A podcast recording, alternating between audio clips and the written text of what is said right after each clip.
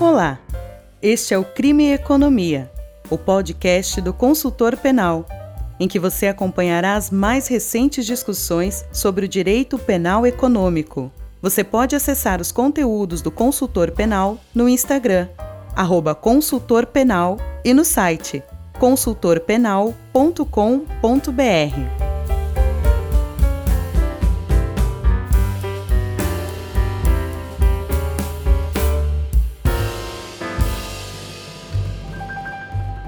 Olá, esse é mais um episódio do Crime e Economia, o podcast do consultor penal. Meu nome é Luiz Eduardo. E o meu é Rodolfo. E hoje nós estamos aqui com o nosso entrevistado, o professor Diego Nunes. Boa tarde, professor Diego. Boa tarde, Rodolfo. Boa tarde, Luiz. Um prazer estar aqui com vocês. Você está ouvindo o Crime e Economia, o podcast do consultor penal. Boa tarde, professor.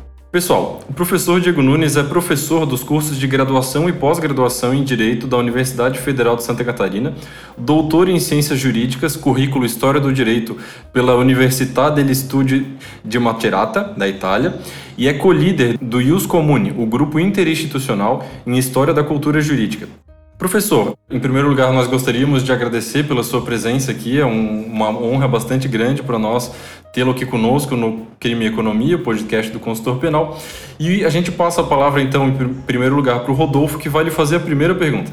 Professor Diego Nunes, especialmente nos últimos anos, nós, após processo de impeachment da ex-presidente Dilma, nós estamos passando por um ponto de ebulição da sociedade especialmente na questão da relação de governantes e governados. Depois da, de grandes manifestações, até ditas como antidemocráticas, muita discussão se houve acerca da aplicação da Lei de Segurança Nacional. Então, o que eu gostaria de abrir essa conversa com o senhor seria ele questionando justamente isso, até tendo em vista que o senhor tem, tem obras publicadas nesse sentido, sobre esse tema com a questão da aplicação da Lei de Segurança Nacional, uma contextualização histórica dela como é que pode se dar a aplicação dela, se pode ou se não pode, em relação a essas manifestações tidas como antidemocráticas. Muito bem, muito obrigado pela pergunta.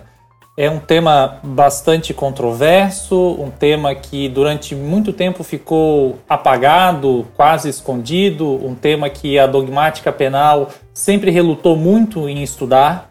Isso é uma coisa importante de se falar também. E justamente por conta disso, nós sabemos muito pouco acerca da atual Lei de Segurança Nacional, que é a Lei 7170 de 1983. Ela não é a primeira Lei de Segurança Nacional que o país teve, nós tivemos leis de segurança nacional durante o regime Vargas, durante o interstício democrático da Constituição de 1946 e também várias leis de segurança nacional durante a ditadura militar. A grande característica dessas leis é que são leis penais. Então, quando se fala aqui de segurança nacional, não se está a falar daquilo que hoje a nossa Constituição chama de defesa nacional, que são matérias atinentes a problemas militares estrito senso. A gente está falando de uma lei penal que busca, de algum modo, contrastar o dissenso político existente na sociedade. Uma tradição que, como eu falei, surge em 1935, em um contexto também de grande polarização política. Naquela época, o debate era especificamente a ascensão do Partido Comunista no Brasil, com uma figura importante como Luiz Carlos Prestes na liderança, e depois a série de movimentos contra Vargas que surgiram dos próprios comunistas em 35 dos integralistas, uma espécie de fascismo brasileiro em 1938, e essa lei de segurança nacional foi sendo aplicada a esses grupos. Depois, especialmente durante a ditadura militar, a figura do subversivo, no sentido mais amplo, toma corpo. E ali, a partir da Guerra Fria, que nós podemos falar que segurança nacional toma uma conotação diferente daquilo que existia até então. Até então, segurança nacional era um termo sem maiores consequências no ordenamento jurídico penal brasileiro. Inclusive, geralmente, apesar de nós termos presenciado a existência de uma corte excepcional durante o Estado Novo de Vargas, chamado Tribunal de Segurança Nacional, em verdade, as leis penais falavam de crimes contra a ordem política e social. Então, se estava ali a discutir o problema do contraste é, político-partidário propriamente dito, ou seja, quais eram os limites de legalidade da atuação dos partidos políticos, e daí nesse sentido a gente tinha o comunismo e doutrinas como o anarquismo colocadas para fora disso, tá? e depois como se dava esse jogo é, entre esses participantes. Mas essa tradição é uma tradição que se liga a momentos anteriores. Nós temos chamados crimes políticos, crimes contra o livre exercício dos direitos políticos, o, o direito ao voto, coisas que hoje estão na nossa, na nosso Código Eleitoral, desde o Império. Então nós temos né, crimes como a, o impedimento da separação, desmembramento do território, de propagandas acerca dessas questões, os atentados aos chefes de Estado presentes tanto no Código Criminal de 1830 quanto no Código Penal de 1890, o primeiro da República. Então nós temos né, uma longa tradição nesse sentido, ou seja, no sentido de se perguntar da existência dessas leis, praticamente desde que o Brasil existe, existe uma repressão penal ao dissenso político. A questão é quando se começa a falar de segurança nacional nos termos dos quais a Escola Superior de Guerra importa da Escola de Guerra Americana, aí sim nós temos uma questão que amplia o debate. Porque nessa doutrina, que é a doutrina que vigora com força durante a ditadura militar, segurança nacional deixa de ser apenas aquilo que se refere ao problema do direito penal, ou seja, dos limites, por exemplo, da manifestação política partidária, dos limites daquilo que tradicionalmente se chama dos crimes de opinião e passa a figurar para as mais diversas formas e manifestações da sociedade, inclusive com a criação de termos como guerra psicológica, guerra subversiva, que vão ter a ver justamente com a posição que o Brasil havia tomado dentro do contexto de um mundo bipolar. Então, portanto, quando se fala em segurança nacional, esse termo se refere a um jogo político que não faz mais parte não só do mundo brasileiro, como do mundo global. E por isso, nesse sentido, um claro anacronismo quando a gente olha a atual Lei de Segurança Nacional com esse título. Porém, o que é muito interessante é que a expressão segurança nacional aparece nessa lei de 1983 apenas na emenda. Ou seja, a lei não trata efetivamente de segurança nacional. Se você pega né, os debates parlamentares, os debates parlamentares quase não tocam no assunto. Interessante lembrar que se trata de uma lei do período final da ditadura, então é uma lei de proposição do executivo que tinha um, uma tramitação muito rápida no Congresso Nacional, apenas 45 dias. O Congresso deveria estar reunido, ou seja, não havia uma discussão nas duas câmaras, né, Câmara dos Deputados e Senado, de modo separado. Todos tinham que se reunir e discutir rapidamente. E em tese, geralmente se era muito mais um referendo ao projeto do executivo, né, do governo Figueiredo, no caso, do que propriamente uma discussão ampla. Mas, mesmo assim, se teve uma discussão relativamente ampla, se fizeram modificações importantes. Tá? Uma delas, inclusive, é essa, a eliminação de qualquer traço da antiga doutrina de segurança nacional. Tá? Mas, claro, uma lei ainda fruto da época, uma lei de transição do regime, o regime estava fraco, mas ainda não estava acabado, então fez questão de colocar uma nova lei de segurança nacional para mostrar que estava, de um lado, abandonando né, os velhos pressupostos que vigoraram durante é, a ditadura militar, mas de outro, garantindo uma lei penal que, de algum modo, ainda atendesse a eventuais interesses do governo. Então, por isso que se nós olharmos o texto da Lei de Segurança Nacional, ele tem uma série de questões que nos parecem estranhas. Por exemplo, toda a parte processual da lei, que é uma lei que previa não apenas os crimes, mas o, o procedimento, competências e por aí vai, essa parte restou completamente minada pelos dispositivos da atual Constituição Federal. Ou seja, o texto de 1988 resolve toda a parte que diz respeito ao processo. Já com respeito à parte dos crimes, daí sim a gente tem uma série de outras é, características mais particulares que precisam ou ser vistas caso a caso, como de fato o Supremo Tribunal tem feito na análise, quando eventualmente né, essas leis são invocadas, tá? mas é, especificamente naquilo que o Rodolfo perguntou acerca das manifestações, nós temos dois artigos, o artigo 22 e 23 da lei. Tá?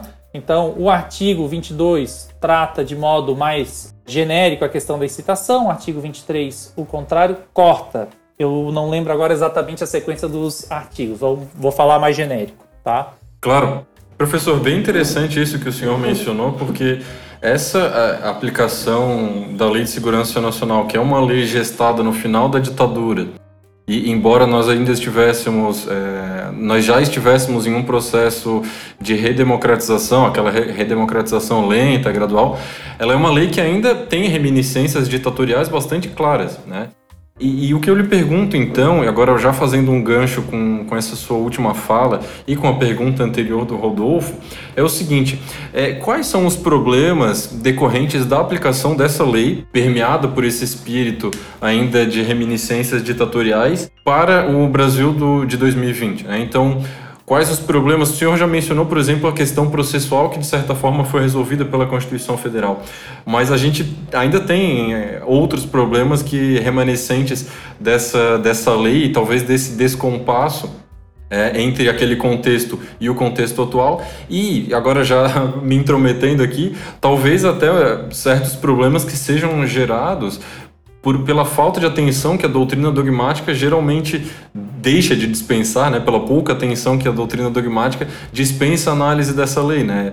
Particularmente, a gente vê poucos penalistas se atendo mais ao estudo profundo dessa lei e isso parece, é, me parece, o senhor me corrija se eu estiver errado, deixa algumas lacunas interpretativas bem significativas né, a, a, serem preenchidas aí, como o senhor falou, caso a caso pelo Supremo Tribunal Federal. Então, agora, resumindo essa pergunta meio longa que eu fiz, quais são os problemas decorrentes da aplicação dessa lei lá de 1983 para o contexto atual de um Brasil democrático? Bem, é, o, eu vou falar isso a partir de dois exemplos. O primeiro exemplo é o referente ao artigo 20 da Lei de Segurança Nacional, que faz referência à expressão atos de terrorismo. Até a Lei de Terrorismo atual, de 2016, nós tínhamos um, um grave problema, que era a delimitação do que seria o terrorismo em âmbito interno, com relação ao problema da extradição. Isso é algo que o Supremo Tribunal tem uma doutrina já bastante desenvolvida. Tá? Então, isso, em termos é, de relações internacionais, nunca foi um grande problema. Mas em relação a direito interno, sempre foi um grande problema. A lei de terrorismo, apesar dos seus problemas, resolve a questão. Tá? E inclusive a gente consegue ver que a questão se encontra resolvida pelo fato de ela ter sido aplicada de modo ostensivo apenas uma única vez, que foi a, a assim dita Operação Hashtag. E de fato, quando o legislador trata de terrorismo, ele resolve a questão porque ele retira qualquer conotação política do termo terrorismo. Então, terrorismo no Brasil, para aplicação em âmbito interno, tem a ver com xenofobia, tem a ver com problemas outros que não o problema da manifestação de opinião política. Credo religioso, por exemplo. Né? Então, esses são os critérios da atual lei de terrorismo. Então, até então, isso era muito confuso. Porque a Lei de Segurança Nacional tradicionalmente foi pensada para ser uma lei com respeito ao dissenso político e com os limites da atuação de manifestação política, da manifestação político partidária, inclusive. Então, Antes disso, essa zona sempre ficava muito cinzenta. A gente tinha o mandamento constitucional, a equiparação a crime hediondo, mas não se tinha um substrato concreto para isso. Então, eventualmente, quando você tinha demandas relativas a isso, raramente você tinha uma discussão pacífica e, como você também comentou, não havia nenhum tipo de substrato doutrinário para dar conta disso. Nós temos alguns exemplos interessantes de tentativas de aplicação, por exemplo, com relação às atividades do movimento sem terra. Então nós tivemos uma série de causas ao longo dos anos 2000, por exemplo, a gente tem uma muito importante no estado do Rio Grande do Sul, que tentaram enquadrar determinadas ações do MST como incursas no artigo 20 da Lei de Segurança Nacional. E de fato, nenhuma delas conseguiu prosperar, porque mesmo que eventualmente você tivesse atitudes claras e ostensivas de dissenso político, chamar aquilo de terrorismo sem ter uma definição mínima do que terrorismo fosse efetivamente no ordenamento interno, criava um certo tipo de constrangimento com qual a jurisprudência sempre teve dificuldade de lidar. Então, essas causas, inclusive, raramente chegavam ao Supremo Tribunal Federal justamente por conta dessa questão. Um segundo exemplo que é interessante para entender a Lei de Segurança Nacional diz respeito à atuação dos militares na vida civil. Tá? Nós vivenciamos, especialmente no começo desse ano no estado do Ceará, mas também em anos anteriores na Bahia e no Rio de Janeiro, greves de policiais militares e de bombeiros militares. O que destoa do mandamento constitucional, porque os militares, como é inclusive de tradição no mundo todo, não podem fazer greve porque obedecem aos princípios de hierarquia e disciplina. E no caso, a gente tem uma disposição específica na Lei de Segurança Nacional que vai tratar desse tipo de manifestação de militares. E geralmente esses movimentos que nós tivemos na Bahia e no Rio de Janeiro. Ali, efetivamente, nós tivemos causas longas que geraram recursos ao Supremo Tribunal Federal. Com relação ao caso do Ceará, ainda não tenho notícia de se efetivamente como as coisas é, caminham, mas isso gerou bastante discussão e, novamente, qual é o papel que, por exemplo, os militares exercem na vida civil em uma democracia? Ou seja, os militares, tá? especialmente pensando no caso dos militares dos estados, não propriamente dos membros de forças armadas, tá? Exército, Marinha Aeronáutica, mas bombeiros militares, policiais militares, que aqui no estado de Santa Catarina, para quem roda pelas estradas, encontra outdoor das associações requerendo melhorias de condição de trabalho, etc. Em tese, todos aqueles outdoors são contrários à Lei de Segurança Nacional, tá? para nós termos uma noção de como se enquadra a questão. Então, aqui eu trago uma questão limite, que é a questão dos militares, mas isso dá um pouco o tom das coisas. Porque quando você leva isso para o campo da vida civil, da manifestação política civil, a questão se complica um pouco mais. Porque a Lei de Segurança Nacional tem dois dispositivos que são muito fluidos entre o limite da liberdade de expressão e o início de atos que se manifestam como contrários à Constituição Federal. Algo que é muito importante de levar em consideração nessa discussão é que a Lei de Segurança Nacional, nos seus artigos 1 e 2, busca limitar a questão do dolo e do bem jurídico. E quando a gente fala do bem jurídico, o bem jurídico é a guarda do Estado democrático e da Constituição. Então, claro que a gente tem esse problema de adaptação de uma lei anterior à Constituição para uma nova Constituição, mas de algum modo se tem algum tipo de parâmetro. E dentro disso a gente consegue encontrar os meios para vislumbrar a questão. Eu tive a oportunidade de vislumbrar especialmente os casos das manifestações dos últimos meses, já no atual governo, e ali o que, que a gente nota? Uma coisa é verificar os populares que espontaneamente carregam bandeiras, se vestem com determinadas cores e vão a determinados lugares. Outra coisa é quando se descobre que existe financiamento por parlamentares, quando existe organização ostensiva, ou seja, convocação prévia para essas questões e que a gente já começa a vislumbrar que começam a se chocar, inclusive, com as disposições do próprio artigo 5 da Constituição sobre direito de reunião, sobre o que é uma organização paramilitar e por aí vai. Não à toa, nós temos inclusive alguns inquéritos em trâmite do Supremo Tribunal Federal que começam a discutir essas questões porque efetivamente você chega em uma zona muito limítrofe, porque algo é um parlamentar da tribuna fazer determinado discurso, onde ele tem a proteção da imunidade, algo é um popular espontaneamente vestir uma camiseta ou falar determinados gritos de ordem em praça pública, outra coisa é uma convocação massiva em vários locais ao mesmo tempo, com financiamento, inclusive com dinheiro de fundo partidário e por aí vai, onde você tem cláusulas que são ostensivamente contrárias à Constituição Federal, naquilo que é o seu núcleo duro, como por exemplo a separação dos poderes, e você tem efetivamente a participação de membros do poder, como foi o caso do presidente da República algumas vezes, diretamente né, fazendo, apontando né, aquelas faixas e aos gritos de ordem como eventualmente corretos. Então aqui a gente começa a ver que os limites de algum modo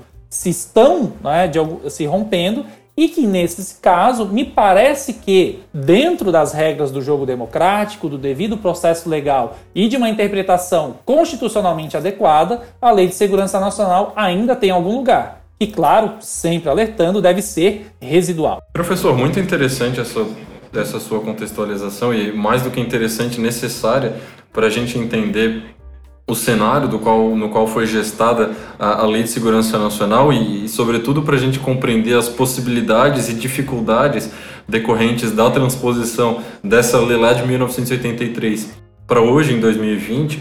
E o senhor mencionou dois aspectos dessa lei aos quais, me parece, os penalistas talvez devessem prestar mais atenção, não apenas no que toca à Lei de Segurança Nacional, mas no direito penal e no processo penal em geral. Um deles é relativo ao processo legislativo. Né? O senhor mencionou que esse processo legislativo teve as suas peculiaridades, né, por se tratar de um projeto de lei criado pelo Poder Executivo e que teve uma, uma tramitação um pouco mais expedita no Congresso Nacional. E a gente tem, então, algumas dificuldades. É, a gente chegou a comentar, eu e o senhor, em uma conversa prévia, sobre aquela máxima meio clássica de que se os homens soubessem como são feitas as leis e as salsichas, né? Então, é, o, o que eu lhe pergunto é o seguinte: fugindo um pouco do âmbito da Lei de Segurança Nacional, quais são as lições, se é que há alguma lição, que esse caso da Lei de Segurança Nacional nos dá em relação ao processo legislativo, né? E, e, sobretudo, a atenção que talvez nós, estudiosos do direito penal, do processo penal, da história do direito, como é o caso do senhor, devamos da maior atenção que nós devamos é, conferir ao processo legislativo, não apenas enquanto ele está em curso, mas também depois, né, como uma forma de olhar para trás e fazer essa análise histórica que o senhor agora fez em relação à Lei de Segurança Nacional. Muito boa pergunta, Luiz. De fato, é possível dizer que a Lei de Segurança Nacional ela é efetivamente um caso a ser estudado quando você quer aprender sobre o processo legislativo. Por quê? Não apenas pelo fato específico da tramitação da atual lei, mas talvez ainda mais interessante a tramitação dos vários projetos de lei que tentaram alterar ou mesmo modificar a atual Lei de Segurança Nacional. Que, diga-se de passagem, até hoje não teve nenhuma modificação legislativa posterior, ou seja, não existe nenhum dispositivo dessa lei que foi alterado. Você tem o texto original ali presente. Né? Claro, a gente falou ali com a questão das inconstitucionalidades, especialmente na parte processual, Ok, esse é um ponto, mas com relação ao texto legislativo, não se conseguiu até hoje fazer nenhum tipo de modificação. E o que não faltam são projetos de lei nesse sentido.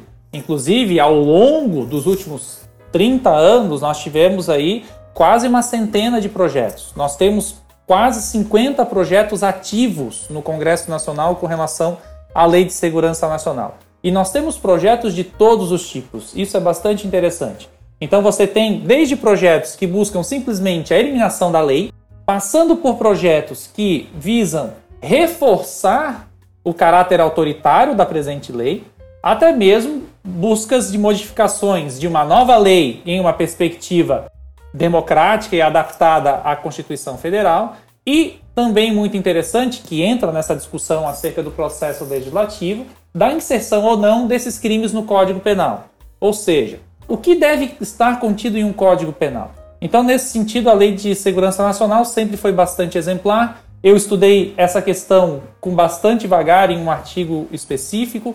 Essa questão do descolamento entre código e lei penal especial, eu tive a oportunidade de tratar ainda na minha tese de doutorado. E o que a gente percebe dessa questão toda é a seguinte: o papel que as contingências políticas imediatas, específicas, exerceram e ainda exercem sobre o direito penal é muito forte. Esse é um fator o qual não se pode deixar de se levar em consideração, sempre. Tá? O que, que eu quero dizer com isso? Assim como o problema dos comunistas lá em 1935, ou do problema dos subversivos em geral durante a ditadura militar, ou mesmo problemas particulares como nós tivemos ao longo dos últimos 30 anos, dos exemplos que eu falei na questão anterior, dos militares, do movimento dos trabalhadores sem terra e vários outros pequenos casos, como inclusive as manifestações durante a Copa das Confederações em 2013, quando efetivamente começa a voltar a entrar em discussão o tema da Lei de Segurança Nacional, quando jovens que se manifestavam com o slogan Não vai ter Copa começaram a ser presos e enquadrados nas delegacias por crimes da Lei de Segurança Nacional e não mais por crimes comuns. Então a questão começou a tomar vulto, e isso fez com que o processo legislativo se acelerasse cada vez mais. A história do direito costuma ser muito reticente com relação a dar lições, né? talvez mais do que efetivamente ensinar algo, ela talvez tente apresentar em qual pedaço da linha da história determinado ponto se insere, ou seja, a localização histórica precisa, o contexto, e de outro lado, mostrar que a história, no mais das contas, é muito mais um labirinto do que propriamente uma linha. Então, nesse labirinto efetivamente de proposições legislativas, talvez a grande questão a que se deva pensar e tomar em consideração é um planejamento acerca da legislação penal. Nesse sentido, talvez seja bastante interessante mencionar algo que não é tão falado porque não faz parte dos textos maiores, do professor Luigi Ferraioli, que é a discussão acerca de reserva de código. A proposição do professor Luigi Ferraioli acerca da reserva de código é algo muito semelhante ao que a gente tem, por exemplo, no caso brasileiro, com relação ao direito tributário. Só se cria novo imposto se diretamente previsto pela Constituição Federal e constituído por lei complementar. Ou seja, a necessidade da imposição de ritos mais solenes que busquem dar maior garantia na construção desse determinado tipo de lei. Então, fazendo uma analogia com a teoria do professor Luigi Ferraioli, seria algo nesse sentido. Então, algo como para você modificar crimes, especialmente modificar o Código Penal, você teria necessidade de, por exemplo, um quórum mais solene. Tá? Isso seria algo bastante interessante. Ou, inclusive, pensando, né, que é dentro dessa proposta do professor Luigi Ferraioli, que um direito penal mínimo de verdade seria dizer que o direito penal estaria todo contido no Código Penal. Ou seja, que as leis extravagantes não deveriam lidar com a questão das leis penais. Isso é bastante controverso porque nós temos leis extravagantes ruins e leis extravagantes boas. Se nós pensarmos na quantidade de microsistemas criados no Brasil após a Constituição de 88, a gente consegue perceber isso. Ninguém vai dizer que o Estatuto da Criança e do Adolescente ou que o Código de Defesa do Consumidor são leis ruins. Mas são leis extravagantes, microsistemas, que prevêem uma série de tipos penais. Que geralmente são tipos penais muito especializados e que talvez não fizessem muito sentido, especialmente na sua interpretação, se colocado genericamente no Código Penal. Mas, por outro lado, isso diz muito com relação ao que se pensa, por exemplo, por direito penal mínimo. Porque se afinal de contas nós precisarmos para cada um dos problemas da vida especificarmos tipos penais, significa que o direito penal não é tão mínimo, não é tão última ratio assim como supostamente os princípios do direito penal dizem que ele deveria ser. Então, nesse sentido, é uma discussão bastante interessante e que o direito penal político, a lei de segurança nacional, trazem a questão ao limite, porque efetivamente estamos lidando com um bem jurídico muito sensível que é a liberdade política, a liberdade de manifestação, a possibilidade de interferência do cidadão no conjunto da obra política que se constrói dia após dia. Então, nesse sentido, se nós formos pensar efetivamente em lições, é justamente a atenção efetiva ao processo legislativo e levar o processo legislativo a sério. Coisa que, pouco a pouco, nos últimos anos, se começa a enxergar. A gente teve algumas modificações importantes no decreto que regulamenta a lei complementar sobre feitura das leis, inclusive né, com reflexos ainda mais estritos. Se você pega o próprio manual de redação da Presidência da República, a última versão trata a questão da construção de atos normativos de modo muito concreto, é, toda uma discussão acerca do impacto da legislação que nesse caso é um tema muito interessante porque a gente está lidando com um bem intangível, um bem de difícil cálculo econômico, por exemplo. Ou seja, qual é o grau de proteção que nós devemos dar para as liberdades políticas? Como se mede o impacto da participação política da sociedade? Então, nesse sentido, nos leva inclusive para um desafio que talvez seja o um novo desafio dessas últimas discussões acerca de processo legislativo, de um direito parlamentar no sentido mais amplo, de pensarmos como nós vamos fazer para lidar com bens jurídicos sensíveis que são de difícil quantificação ou de difícil mensuração propriamente. Ou seja, qual é o tamanho da liberdade política? Quais são os limites que nós devemos dar a ela? Então, hoje nós temos alguma baliza na Lei de Segurança Nacional, que são inclusive balizas relativamente aceitáveis, como essas que eu falei, como a questão do financiamento, a questão de uma propaganda ostensiva contra valores contrários ao texto constitucional. Tá? Mas claro que volta e meia você vai ter dispositivos dessa mesma lei que vão trazer questões muito mais amplas. Para além da questão do terrorismo que eu havia comentado, existe um outro termo muito importante nessa lei que é sabotagem. Porque se sabotagem é um termo de difícil precisão, imaginemos o que seria a tentativa da sabotagem. Porque se nós formos tentar pensar no que o pouco da doutrina que analisou falou sobre sabotagem, em boa parte nós estamos falando de punição de determinados atos preparatórios. Então, o sujeito que, por exemplo, compra os materiais para a construção de uma bomba, etc., e por aí vai. Então, se a gente enquadra isso como já o delito de sabotagem, o que seria a tentativa desse delito? E nesse sentido, nós vamos encontrar pouquíssimas pessoas que efetivamente se detiveram sobre esses problemas. cacei bastante nos sebos para encontrar alguns livros, como por exemplo artigos do professor Heleno Fragoso, do professor Nilo Batista, que à época, um pouco antes e um pouco depois da lei de 1983, tentavam debater essas questões. Depois, um grande silêncio. A ponto de, nos últimos tempos, quando eu fui tentar olhar como que a atual dogmática lidava com a Lei de Segurança Nacional, eu descobri o seguinte: pegando um livro muito popular entre os penalistas, muito utilizado pelo Poder Judiciário, que é a coleção do professor Guilherme Nutti. Se você pegar edições, por exemplo, de 2014, você vai ver que não tem nenhuma referência à Lei de Segurança Nacional.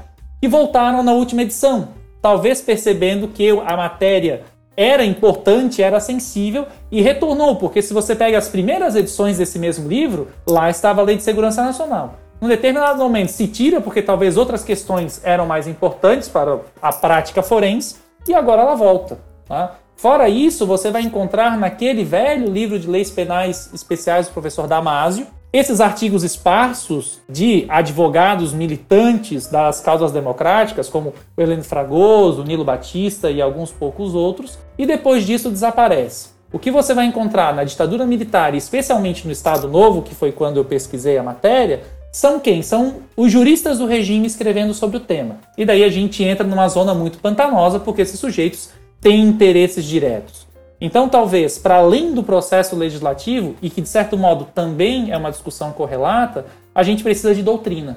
A gente precisa de um processo legislativo que seja atento à doutrina, e para isso a gente precisa de doutrina, que no caso específico da Lei de Segurança Nacional, praticamente inexiste. Legal, professor. E isso é interessante, essa análise que o senhor fez a respeito do manual do professor Nutt, porque, claro, convenhamos, quantitativamente, a Lei de Segurança Nacional ela não tem uma relevância muito destacada, porque se a gente for ver escaninhos de cartórios judiciais Brasil afora ou agora sistemas processuais, a gente não vai achar um número muito grande de processos relativos a crimes tipificados na Lei de Segurança Nacional. Mas qualitativamente, inclusive até em, uma, em um âmbito assim mais simbólico, ela tem uma relevância que não pode ser esquecida, né? Então, praticamente todo caso que envolve a Lei de Segurança Nacional, como o senhor falou, desde militares, protestos contra a Copa do Mundo, enfim, agora protestos anti, antidemocráticos em pleno 2020, é, todos esses casos são muito rumorosos e, e atraem uma atenção que às vezes é, é, é muito momentânea, né? É importante, então, acho, a gente dar mais atenção para essa lei. E, e também essa questão que o senhor falou é muito interessante, da atenção do processo legislativo para a doutrina, mas também a atenção da doutrina para o processo legislativo. É porque muitas vezes o penalista acaba encarando a lei apenas como um dado, né? E, e sem contextualizá-la historicamente, sem analisar os dados do processo legislativo. É, e, e até como eu e o senhor já conversamos, às vezes a própria exposição de motivos da lei ou do, do, projeto de lei, do anteprojeto de lei, enfim, acaba sendo também uma peça doutrinária de, de valor, né? Claro, com, a gente tem que olhar para isso com temperança e tal, mas isso acaba tendo tendo seu valor. Professor, então eu gostaria de, de lhe fazer a última pergunta, uma pergunta polêmica, e é uma pergunta que o senhor próprio já fez, na verdade, em um artigo publicado no site J. A pergunta é simples, é simples e complicada ao mesmo tempo, né? O que fazer com a Lei de Segurança Nacional?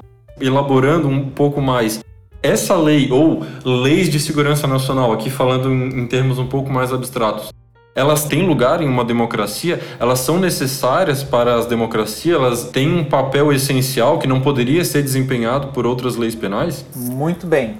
O que fazer com a Lei de Segurança Nacional? A resposta primeira seria uma nova lei.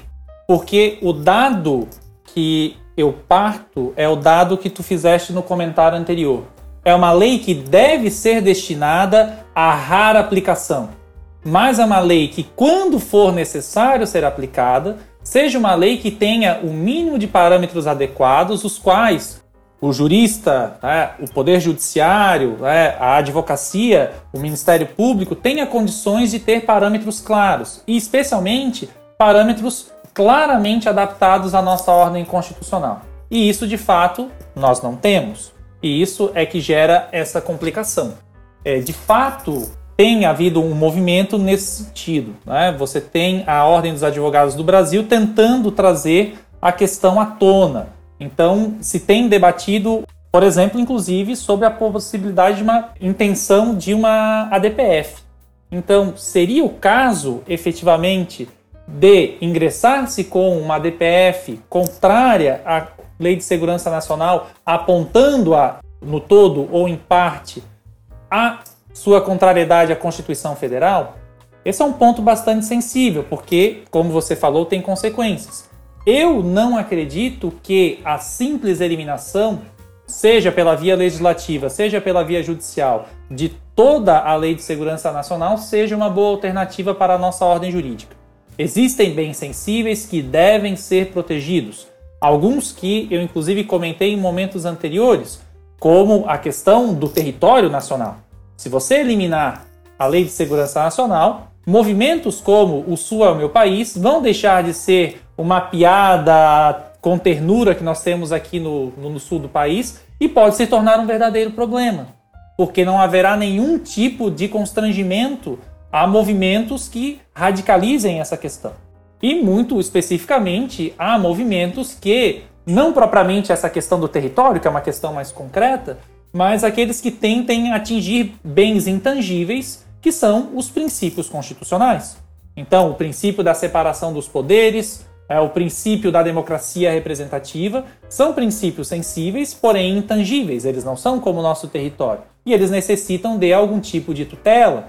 E me parece que, afora o problema da responsabilidade política, que só é possível àqueles que detêm cargos, e daí eventualmente seriam passíveis de um impeachment ou uma perda de mandato ou qualquer outro tipo de resolução, tá? você precisaria ter a lei penal subsidiariamente, de modo racional, de modo subsidiário, né, com penas adequadas, para responder a esse problema.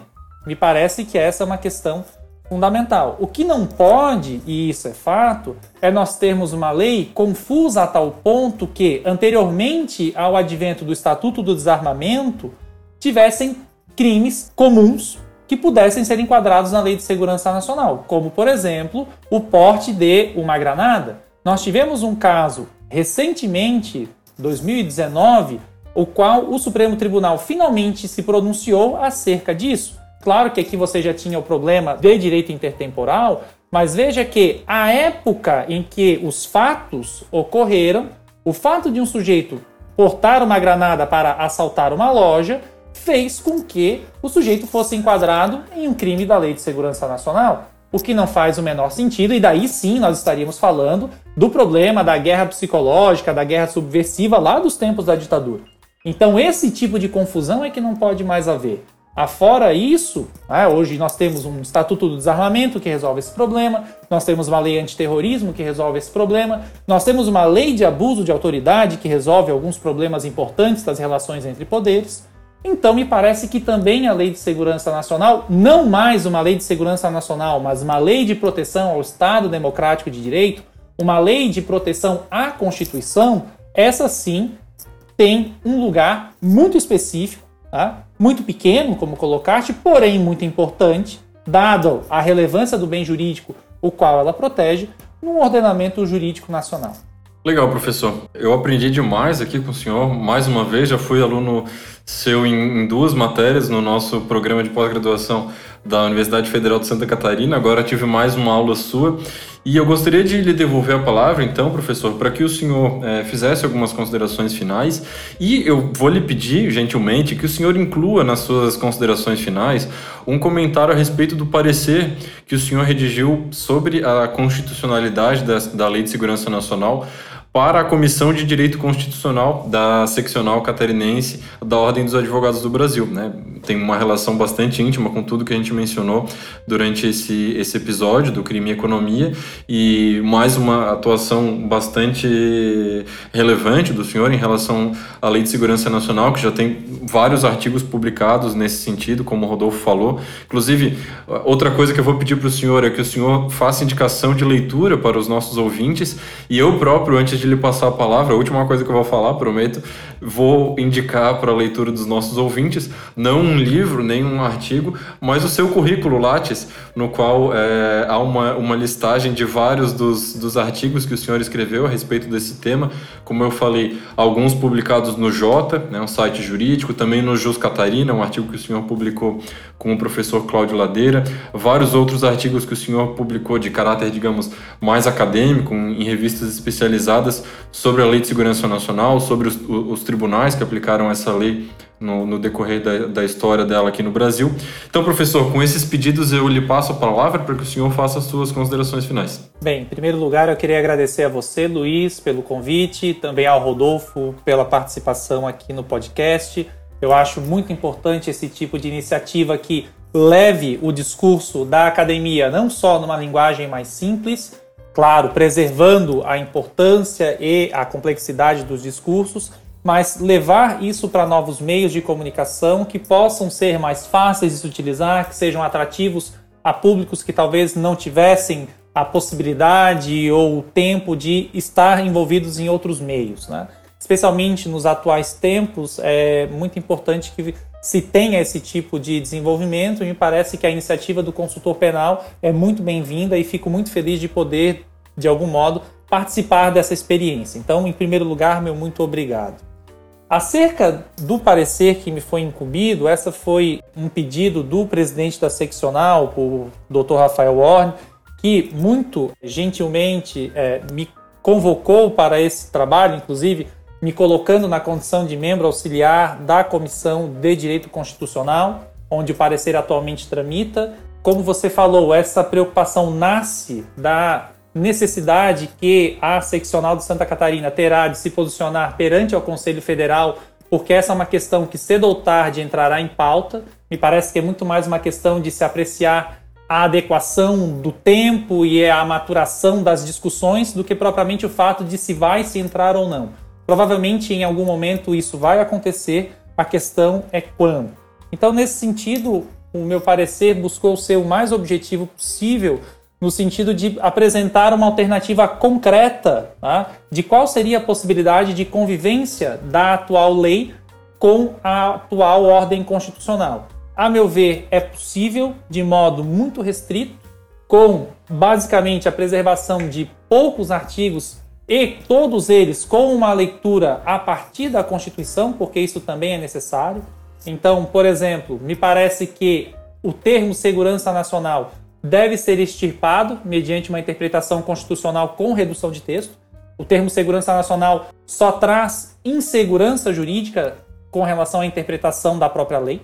A questão da ordem política e social deve ser interpretada apenas nos termos sinônimos que a própria Constituição traz, porque a Constituição traz o termo ordem política e social quando trata da competência da Polícia Federal para o processamento de inquéritos que tenham a ver com a matéria, ou então do o crime político ou os crimes políticos, quando traça a competência da Justiça Federal e do Supremo Tribunal Federal, que inclusive julga né, essas causas em recurso ordinário, ou seja, esse é um dado muito importante, um recurso de uma ação de primeira instância da Justiça Federal acerca da Lei de Segurança Nacional, salta imediatamente como recurso para o Supremo Tribunal Federal, uma competência originária, algo que é muito importante e que de algum modo parece ser bastante salutar, porque você tem um crivo de uma corte que também tem uma composição indiretamente política.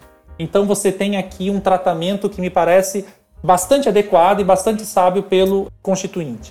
Então basta que retirando toda essa série de problemas, o terrorismo que já tem uma outra lei, a questão das armas que não faz mais sentido ter algum tipo de regulação subsidiária, a questão da sabotagem que é um problema claro e evidente dê um direito penal máximo. Tá? Então você tem ali né, salvaguardados os tipos penais que cuidam da integridade territorial, do texto constitucional e das manifestações de pensamento que extrapolem completamente os limites da liberdade de expressão, ou seja, aquelas feitas por grupos organizados, inclusive aqueles de cunho paramilitar.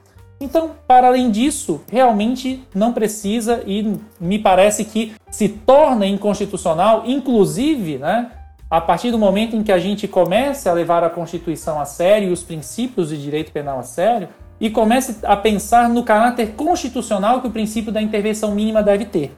Tá? Então, o meu parecer se pauta nesse sentido. Tá? você tem já outros pareceres circulando que tratam, é, por exemplo, de uma completa inconstitucionalidade da lei, o que faria algum sentido, mas me parece é, muito temerário, especialmente pensando na sensibilidade dos bens jurídicos.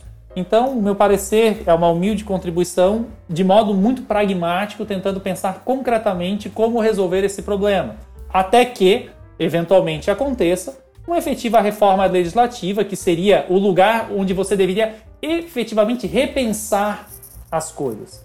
Porque o papel do judiciário, a meu ver, não deve ser o de repensar o sistema, mas tão somente verificar o que ainda se encontra em acordo com a Constituição Federal. A meu ver, alguma coisa se encontra e elas devem ser de algum modo preservadas.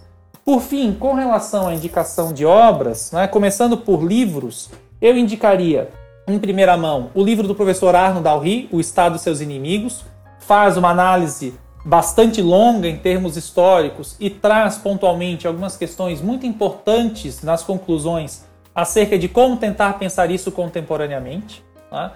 Nós temos um livro clássico do professor Carlos Canedo, da UFMG, professor de Direito Penal Internacional bastante reconhecido no país, que trata acerca dos crimes políticos. É um livro ainda dos anos 90, é um livro que você encontra com alguma facilidade em bibliotecas e sebos, tá? não, digamos, em abundância, mas não é impossível encontrá-lo, onde ele traz alguns pontos do debate legislativo, né, porque ele ainda está próximo na época da discussão, que me parecem bastante interessantes.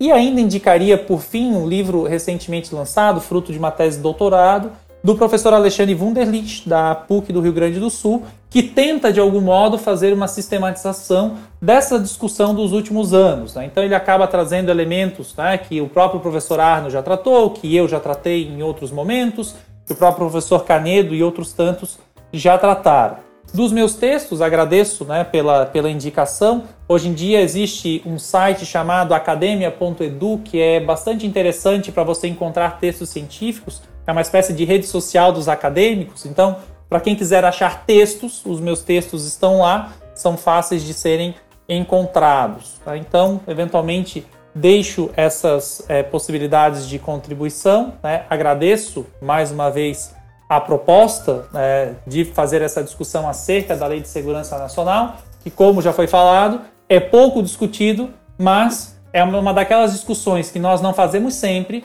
mas quando fazemos, devemos fazer com a maior seriedade possível. Legal. Professor, a minha última fala vai ser um a propaganda aqui das redes sociais do consultor penal e tal. Então eu gostaria de pedir, até tinha esquecido de falar antes, que o senhor fizesse é, uma propaganda das suas redes sociais, né? O senhor agora tem podcast, tem canal no YouTube, tá publicando bastante coisa legal aí no Instagram, uma iniciativa que o senhor tomou a partir aí do, do período de pandemia, de isolamento que a gente está passando agora.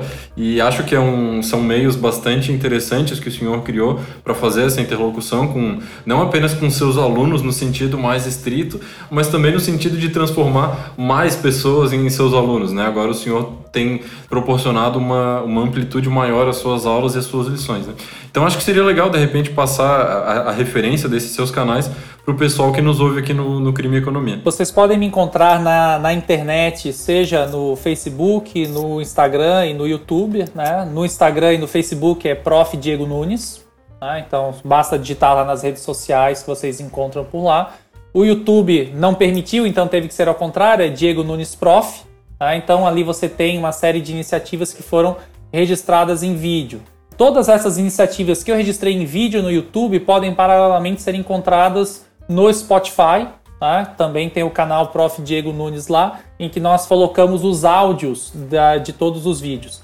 Eu fiz alguns mini cursos durante a pandemia, especialmente no momento em que eu, enquanto professor da Universidade Federal, me encontrava num limbo, e especialmente com os alunos perguntando: e agora? O que faremos? O que podemos fazer? Acabou que preparei algumas iniciativas, algumas inclusive que vão continuar daqui para frente. Em breve eu vou lançar uma série de história do direito penal em vídeo, fruto de um trabalho conjunto com vários colegas professores brasileiros e estrangeiros que contribuíram para a construção do meu curso né, na modalidade remota, no mestrado é, em Direito da Universidade Federal de Santa Catarina. Esses vídeos todos estão sendo editados, vão ser publicados, será uma série com mais de 10 vídeos com vários temas.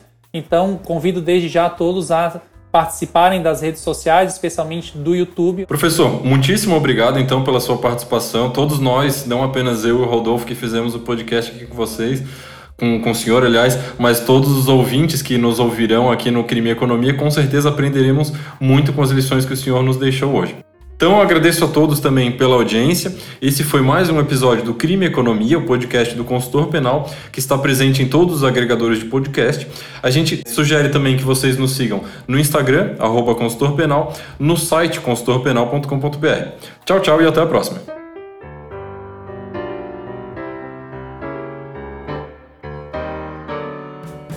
Você ouviu mais um episódio do Crime e Economia, um podcast do consultor penal.